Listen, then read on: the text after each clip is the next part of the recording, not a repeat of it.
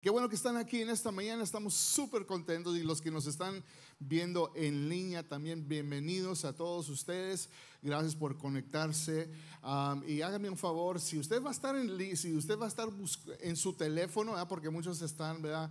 Eh, en la iglesia presencial y están viendo su teléfono, no sé por qué es, ¿verdad? tenemos que estar viendo el teléfono. Pero si va a estar viviendo el terreno, vea el servicio, ¿ok? Y comparta el servicio con sus amigos, con su, ah, la gente que usted tiene en su red. Así que ah, haga eso. Y también no sé si mencionaron el QR code, hay un QR code.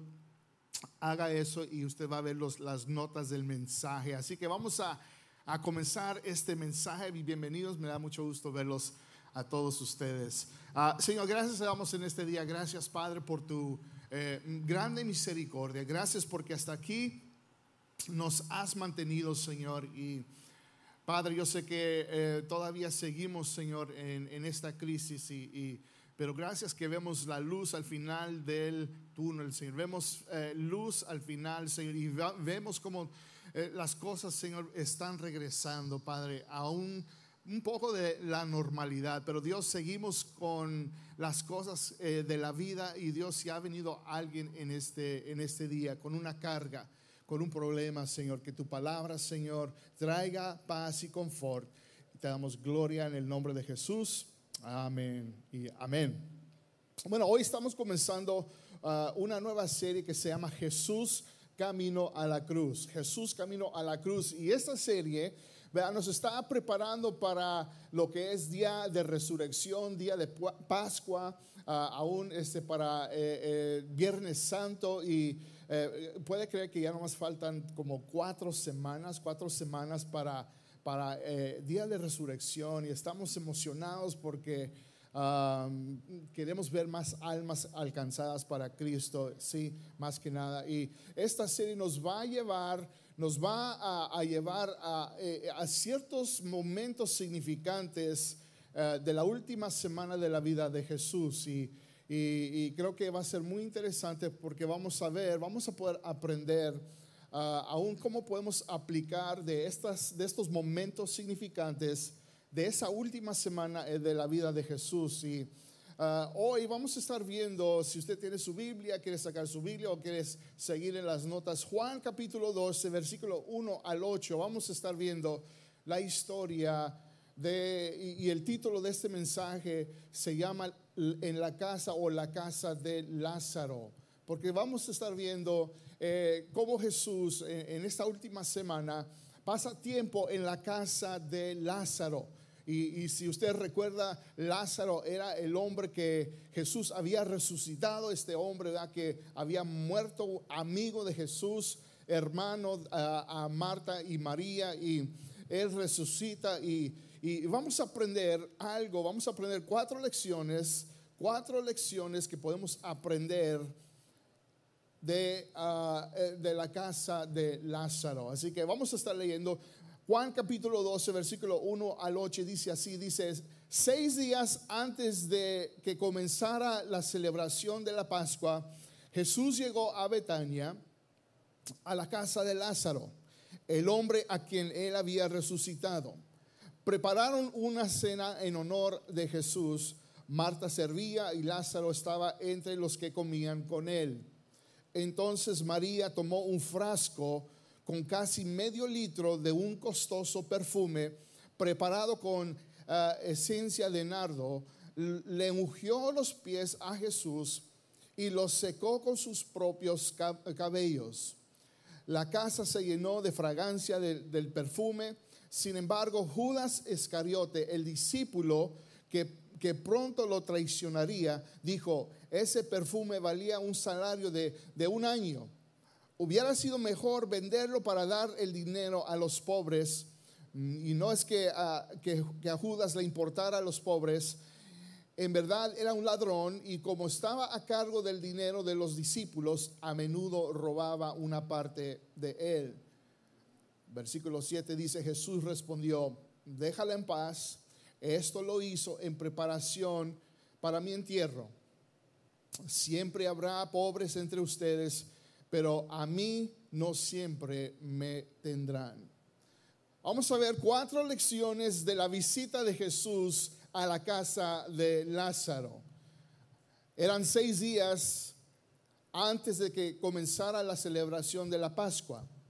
La Pascua era una celebración eh, recordando la salida de, los eh, israelitas de, Egipto y era algo que Dios quería que hicieran cada, cada año y estaban a punto de celebrar esta, eh, esta celebración de la Pascua y Jesús llega a, la ciudad de, Betania y ahí es donde vivía Lázaro, el hombre que había Jesús resucitado de los muertos y estaba allí en la casa y estaba ahí junto con su hermana, dos hermanas, Marta y María. Y sucede algo muy interesante. María toma un frasco, medio litro de un costoso perfume, y lo saca y hace un acto increíble. Saca ese perfume, unge los pies de Jesús. Y todo fue simbólico. E, e, era un acto simbólico de que cuando Jesús iba a morir y de su entierro, pero más que nada también fue un acto de adoración, fue un acto de devoción. Pero sabemos de que Judas siempre que tiene que haber una persona, en inglés dice bad apple in the batch. Siempre tiene que haber una manzana pudrida, ¿verdad? En todos los demás manzanas. Que él no decide que siempre hay una persona que siempre va a querer arruinar la fiesta. Y Judas, y yo no, yo no entiendo. Eh, yo creo que esto va a ser una de estas preguntas que le hagamos al Señor cuando estemos allá con Él. Dice, Señor, ¿por qué Judas? ¿Por qué escogiste a Judas? De ser parte de tu grupo, eh, eh, de tus doce discípulos, Señor. ¿Por qué Judas? Eh, eh, él estaba encargado del dinero, de las, de ofrendas, y, pero eh, dice la Biblia que él a menudo robaba. ¿verdad? De esas ofrendas para su propio beneficio y, no entiendo por qué Él está ahí, pero por una razón Él está ahí. Me encanta la respuesta de Jesús. Dice, déjala, déjala, no, no, no, no, no digas de que no debe hacer esto porque Él lo está haciendo con un propósito.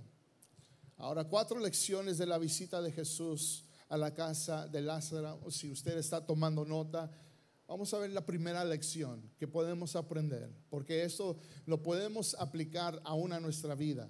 ¿okay? Cuatro lecciones de la visita de Jesús a la casa de Lázaro. Y el primero es esto, es de que la devoción más grande que le puedes dar a Dios es tu vida.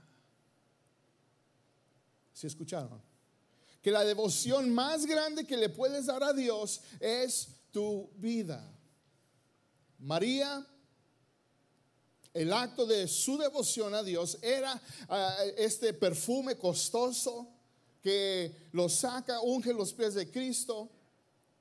Era un acto de devoción, pero más que nada un acto de devoción era un acto simbólico, como les dije, de, en preparación a, lo que era eh, el entierro de Jesús.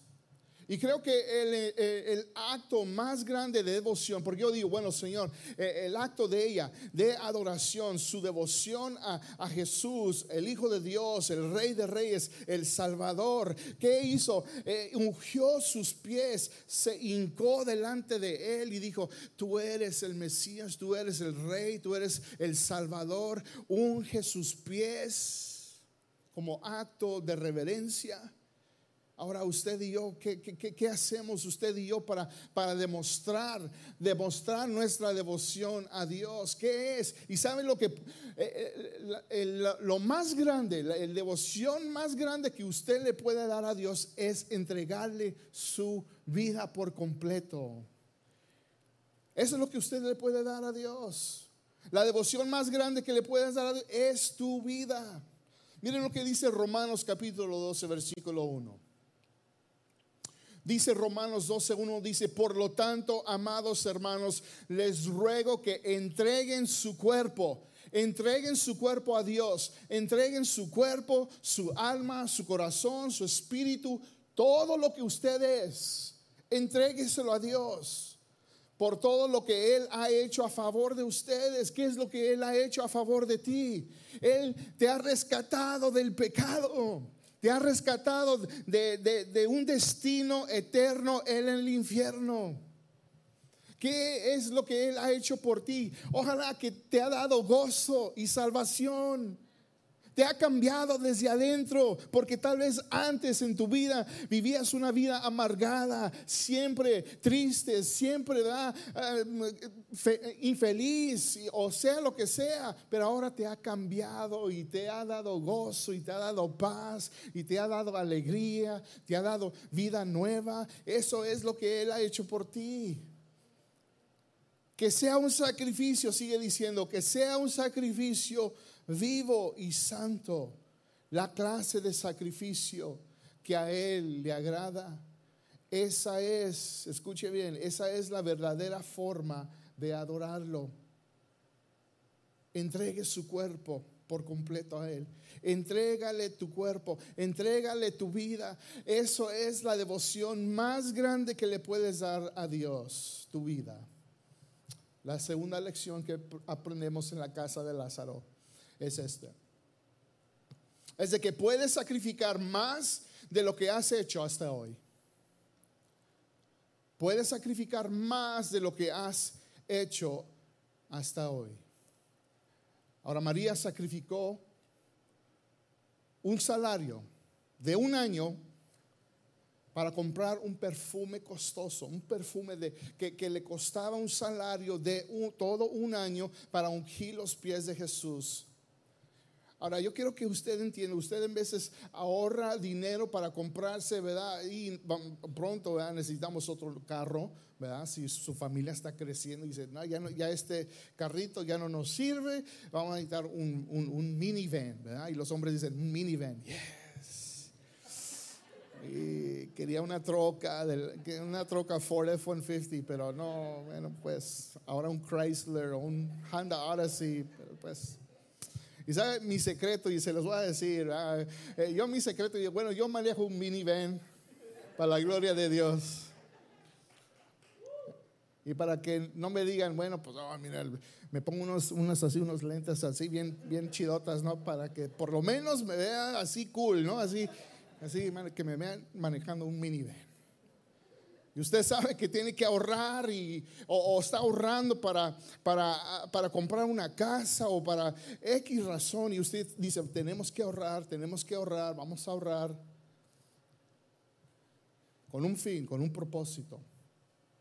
Y usted tal vez puede usar ese dinero para otras cosas que necesita. Ropa. Hay emergencias que, que saltan, ¿no? Que tenemos que pagar un poquito extra esto o nos, nos se quebró algo y tenemos que repararlo. Usted sabe esas cosas. Y María, un salario de un año que ahorró para comprar un perfume, para ungir los pies de Jesús, un sacrificio. Yo me imagino lo que hubiera ella podido comprar en ese tiempo tal vez con más comida o, arreglar su, hogar, las necesidades de su casa o, tal vez más ropa o, X razón. Pero ella dijo, no, no, voy a ahorrar este dinero, un salario de un año para comprar este, este perfume. Judas aún dijo en el versículo 5, ese perfume valía el salario de un año. Pero lo usó para Jesús. Usted y yo, miren, pensamos, yo creo que en veces pensamos nosotros que estamos haciendo un sacrificio para el Señor. Oh, me tengo que levantar para ir al servicio. No, hombre, no, pues es que, bueno, ok, voy a hacer un sacrificio de levantarme esta mañana para alistarme y ir al servicio. En veces pensamos de que hacemos un sacrificio para el Señor. Pero creo que podemos hacer más. Creo que podemos sacrificar más de lo que pensamos que estamos haciendo para el Señor. Jesús nos pide más. Jesús está pidiendo más de usted. Ahora usted tiene que preguntarse, eh, ¿qué es, qué es la cantidad de sacrificio que le estoy dando a Dios? Si esta mujer sacrificó un salario de un año para comprar un perfume, para ungir los pies de Cristo, un sacrificio, un año, ¿qué podemos hacer nosotros para sacrificar más para el Señor? Jesús nos pide más, que le entregues todo. Lucas 9, 23, Jesús dijo esto, dice la palabra, el, el versículo 23, dijo, entonces dijo la multitud, Jesús le dijo a la multitud, ¿no? Dijo, si alguno de ustedes quiere ser mi seguidor, y, esto lo, está hablando a usted, si usted quiere seguir a Cristo, ¿ok? If you want to follow Jesus, porque Jesús dijo, yo soy el camino, la verdad y la vida, y nadie viene al Padre si no es por mí. Jesús es el camino, la verdad y la vida, y nadie viene al Padre si no es por mí. Y si tú quieres ser un seguidor, y Jesús le está diciendo a la multitud, porque había mucha gente que, que quería estar ahí cerca de Jesús. Si ustedes quieren ser mi seguidor, tienen que abandonar su propia manera de vivir. Oh, oh, oh, oh pastor, no, Jesús, espérate, bueno, eh, te quiero seguir, pero quiere decir que tengo que dejar ah, parte de mi estilo de vida. Ajá. Sí. Jesús te está, está pidiendo que tú le entregues todo, todo. Si quieres ser mi seguidor, tienes que abandonar tu propia manera de vivir, tomar su cruz cada día y seguirme. Cada día es entregarle todo. Cada día es de decir, Señor, te lo ha dado todo y voy a sacrificar más. Aún, miren, tenemos que llegar hasta el punto de decir, sacrifico mi vida por ti, Señor. Y de no tenerle miedo a la muerte. Jesús nos pide más. Y tenemos que sacrificar más de lo que hemos estado haciendo hoy. La tercera lección es esta. Tercera lección que aprendemos en la casa de Lázaro es esto. Número tres, es de que tienes que tener cuidado con las personas o las cosas que te quieren arruinar los momentos que tienes con el Señor. Lo voy a repetir un poquito para, que lo escriban. Y, por favor déjenlo arriba en la pantalla. Dice que, que tienes que tener cuidado. Lección número tres, tienes que tener cuidado con las personas o las cosas que te quieren arruinar los momentos que tienes con el Señor. Cuando María está ungiendo los pies de Jesús en un acto de devoción, en un acto de, adoración a Jesús, ¿quién viene? Judas Iscariote. Judas, uno de los discípulos. Judas the bad apple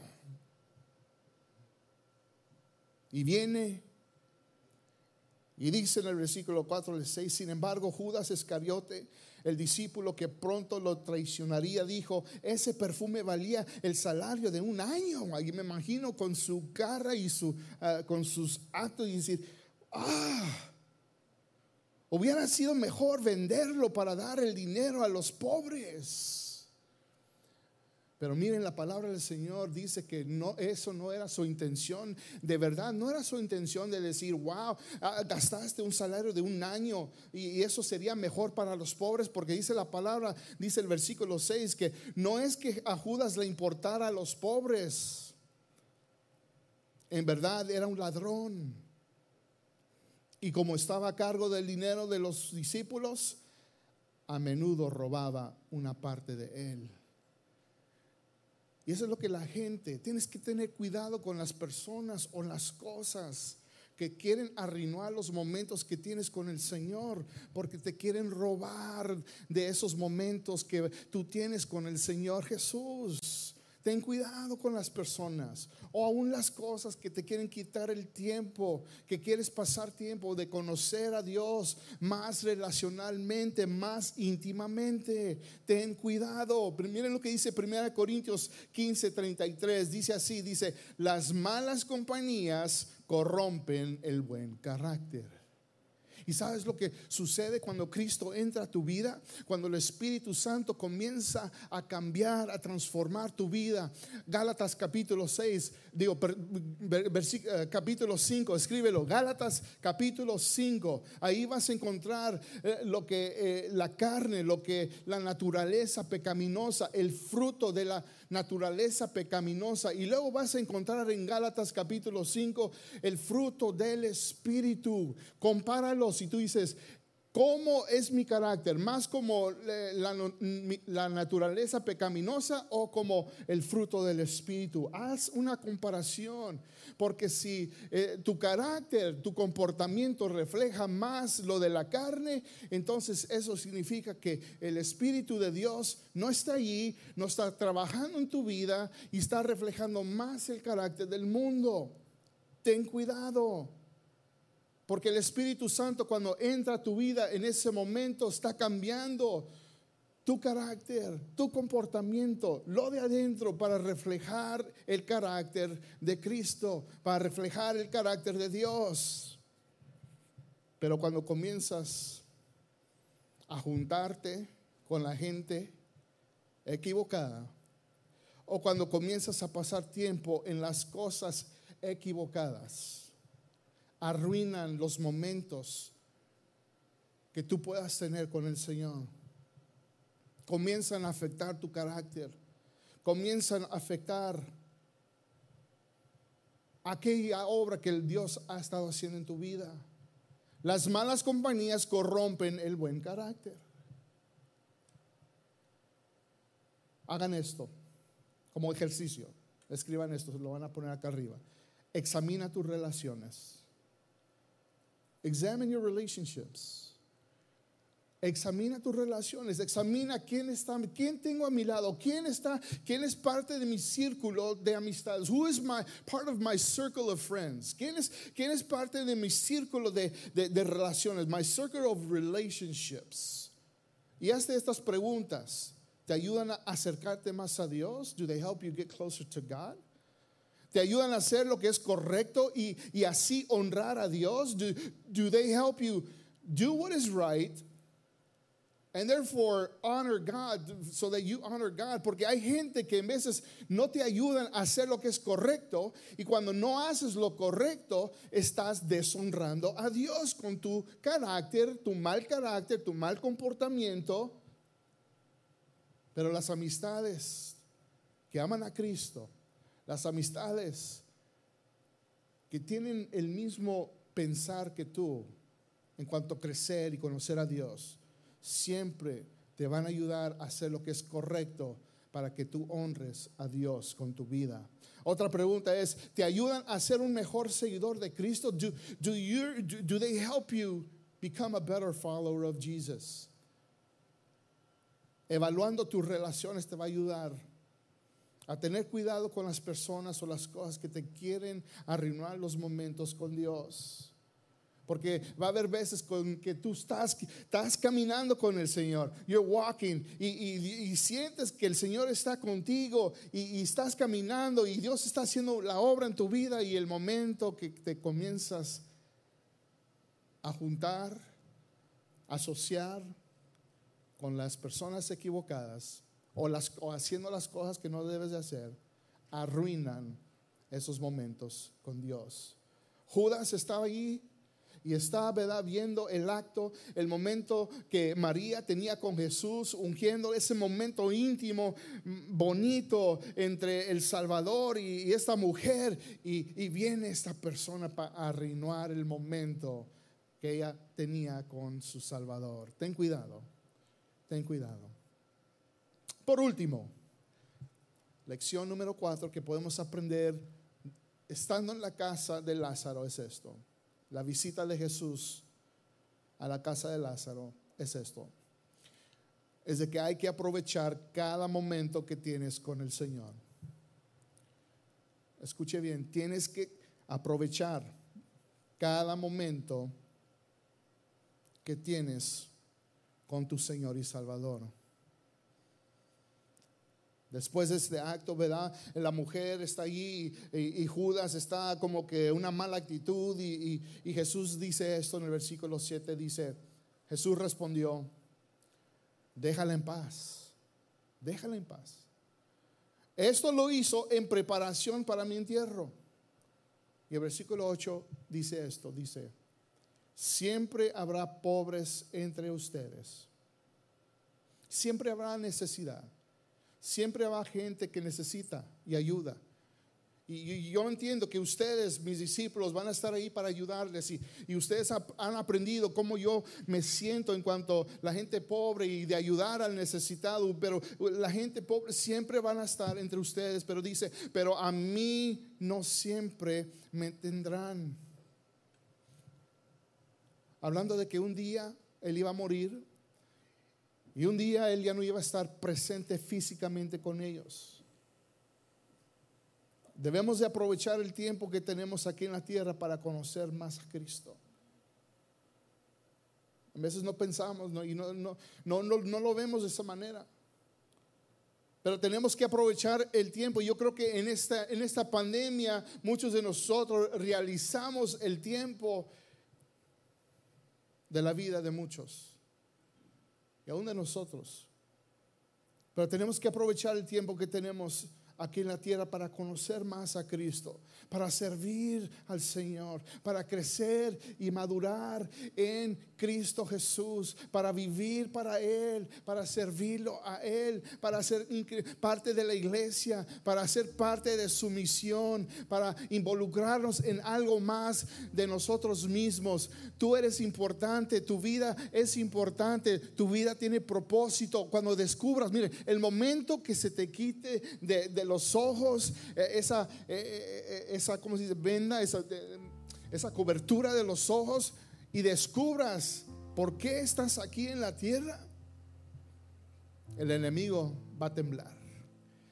El enemigo va a temblar, va a temblar y va a decir, oh, oh, Oh, oh, ya se está levantando iglesia vida. Oh, oh, ya se está levantando oh, oh, diferentes personas en la iglesia. Oh, hay cuidado porque eh, la comunidad de Chandler, yo ahorita estoy en control de, la comunidad de Chandler. Yo ahorita estoy en control del, del estado de Arizona. Yo estoy ahorita en control de este país y este, este mundo, pero el momento que usted comience a descubrir su propósito y comience a vivir en ese propósito, aguas, el enemigo va a temblar porque vamos a cambiar el mundo para Cristo porque tenemos tiempo, tenemos y hay que aprovechar el tiempo aquí en la tierra para hacer todas esas cosas.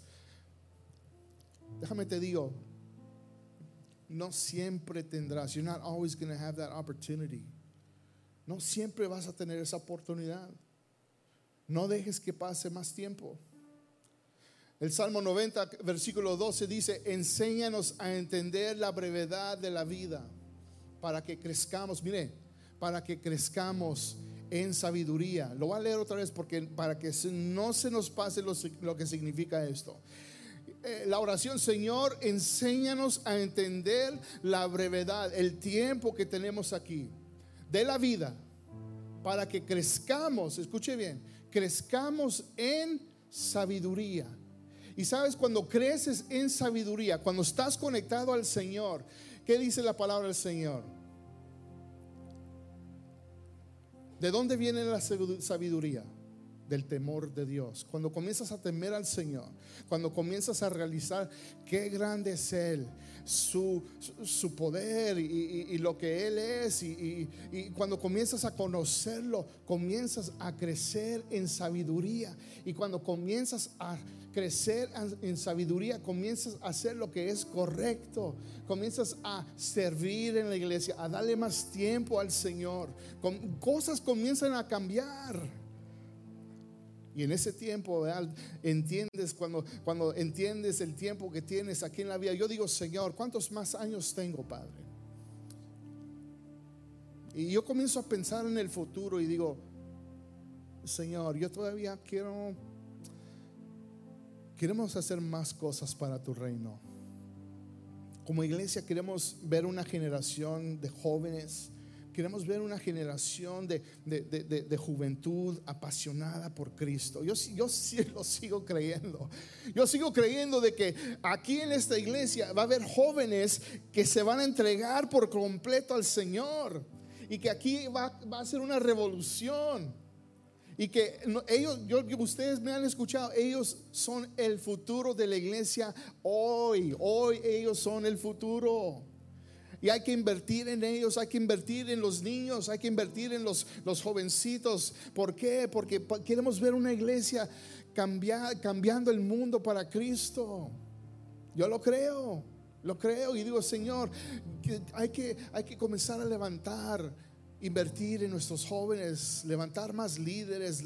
Queremos plantar más iglesias, queremos eh, comenzar otros campuses como el de nosotros en diferentes áreas aquí en Arizona y donde, donde el Señor nos permita. Señor, yo quisiera tal vez, Padre, invertir en otros líderes, pastores que tal vez no tienen los recursos necesarios para crecer y aquí nosotros tenemos, ¿verdad? Aquí en los Estados Unidos las oportunidades y los recursos para poder ayudar al cuerpo de Cristo. ¿Cuántos pueden decir amén? Pero hay que entender el tiempo es corto y hay que usar cada momento. Cada momento que tenemos, aprovecharlo para el Señor. Aprovecha cada momento que puedas para estar con Él. Eso significa los domingos cuando nos reunimos, por eso es importante los domingos. La, la iglesia funciona en reuniones grandes y en reuniones pequeñas. Ese es el modelo, de la, el modelo de la Biblia. Que se congregaban en los templos, pero también se congregaban de casa en casa. Eso es importante. Los domingos, en un grupo vida, que usted aproveche el tiempo que usted tiene para estar en un grupo. Eh, que usted aproveche el tiempo de estar a solas con Dios. Escuche bien. You need to have quiet time, alone time with God, con Dios. Aprovecha ese tiempo. Miren lo que dice Mateo capítulo 7, versículo 21 y el 23. Dice esto, dice, no todo el que me dice, Señor, Señor. Escuche bien, ¿ok? This- eh, eh, No todo el que me dice, Señor, Señor. Y esos son hablando a la gente que tal vez nomás los domingos dice, Señor, Señor. Oh, Jesus, yes, thank you, Jesus, thank you, Lord. Y la otra semana ni sale nada de tu boca en cuanto el nombre de Cristo o algo de la palabra de Dios. No todo el que me dice Señor, Señor entrará en el reino de los cielos, sino solo el que hace la voluntad de mi Padre que está en el cielo. Y muchos me dirán en aquel día, Señor, Señor, ¿no profetizamos en tu nombre? Y en tu nombre expulsamos demonios e hicimos muchos milagros. Entonces le diré claramente, jamás te conocí. Aléjense de mí, hacedores de maldad. En un comentario bíblico dice el comentarista sobre este pasaje, escuche bien lo que dice, dice, esta advertencia de Jesús aplica a las personas que dicen Señor, Señor, y sin embargo su vida espiritual no tiene nada que ver con su vida diaria. Van a la iglesia, tal vez cumplen con ciertas obligaciones religiosas, sin embargo pecan contra Dios y el hombre como cualquier otra persona. Eso está hablando a la gente que está aquí presente, la gente que va a la iglesia. No todo el que me dice Señor, Señor, entrará en el reino de Dios. Marcos 8:36 dice así, ¿y qué beneficio obtienes si ganas el mundo entero, pero pierdes, pierdes tu propia alma? ¿Hay algo que valga más que tu alma? Tus metas tal vez es voy a comenzar un negocio, voy a estudiar y voy a hacer esto y voy acá y tengo que lograr esto y X y X cosas y tanto esto y, y todo tu tiempo y toda tu energía y todos tus recursos, todo va allí. Y llega el momento que dice, hey, is, is it really worth? if you, if, if you win the world, si, si ganas el mundo pero pierdes tu propia alma, ¿hay algo que valga más que tu alma? Ahora no estoy diciendo que esas cosas son malas porque son buenas.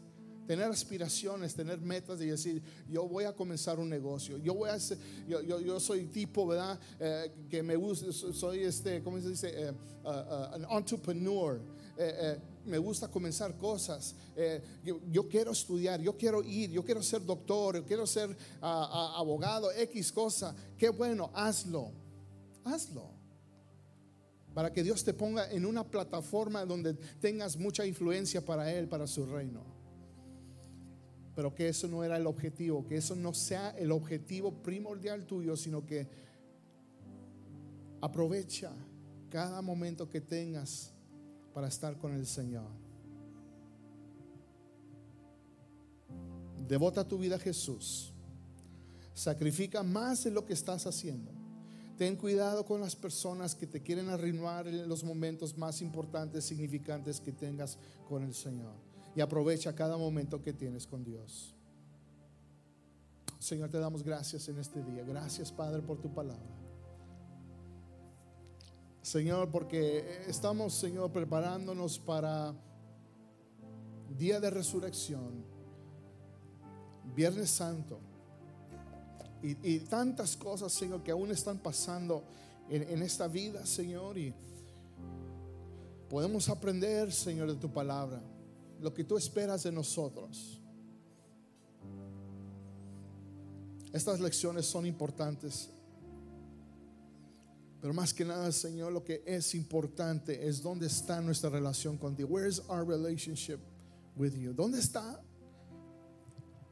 ¿Dónde está nuestra relación contigo en estos momentos? Y tal vez muchos hemos no hemos uh, aprovechado el tiempo como debemos. No hemos aprovechado, Señor, los momentos más importantes de estar contigo, de crecer en ti, de dar, Señor, por entero nuestra devoción a ti, Señor, de darte nuestra vida. Pero yo pido, Señor, en esos momentos, cada persona que está aquí presente, los que nos están viendo en línea, Señor, que hagan una decisión, that you make a decision today, que hagas una decisión de seguir a Jesús, de decir, te entrego, Señor, voy a hacer un sacrificio, voy a sacrificar aquellas cosas que no traen provecho, que no me ayudan a crecer, que no me acercan más a ti, Señor, porque tú estás pidiendo más de mí. Tú estás pidiendo más de mí, Señor. Lo entiendo y no lo he hecho. Y Señor, perdóname. Perdóname, Señor. Perdóname, Señor, si he despreciado el tiempo. He puesto otras cosas enfrente que a ti. Otras prioridades, otros objetivos. Pero Señor, en estos momentos te pido, Señor, que que me des claridad, que me ayudes, porque te necesito en este tiempo, Señor. Yo sé que quieres usar mi vida. Y te pido, Señor, una vez más, Padre, que me, que me perdones. Me arrepiento, Señor. Pero que tú hagas algo nuevo en mi vida, que tú hagas algo nuevo en mi corazón. Te lo entrego, Señor, te lo entrego todo, Padre. Te entrego mi corazón, te entrego mi vida, te entrego mi alma, te, te, entrego mi espíritu. Todo lo que soy, te lo entrego como un sacrificio vivo. Mi cuerpo, todo lo que soy, I give it all to you, Father. I give it all to you, te lo doy todo. En tu nombre te doy gracias. Amén, Señor. Y amén.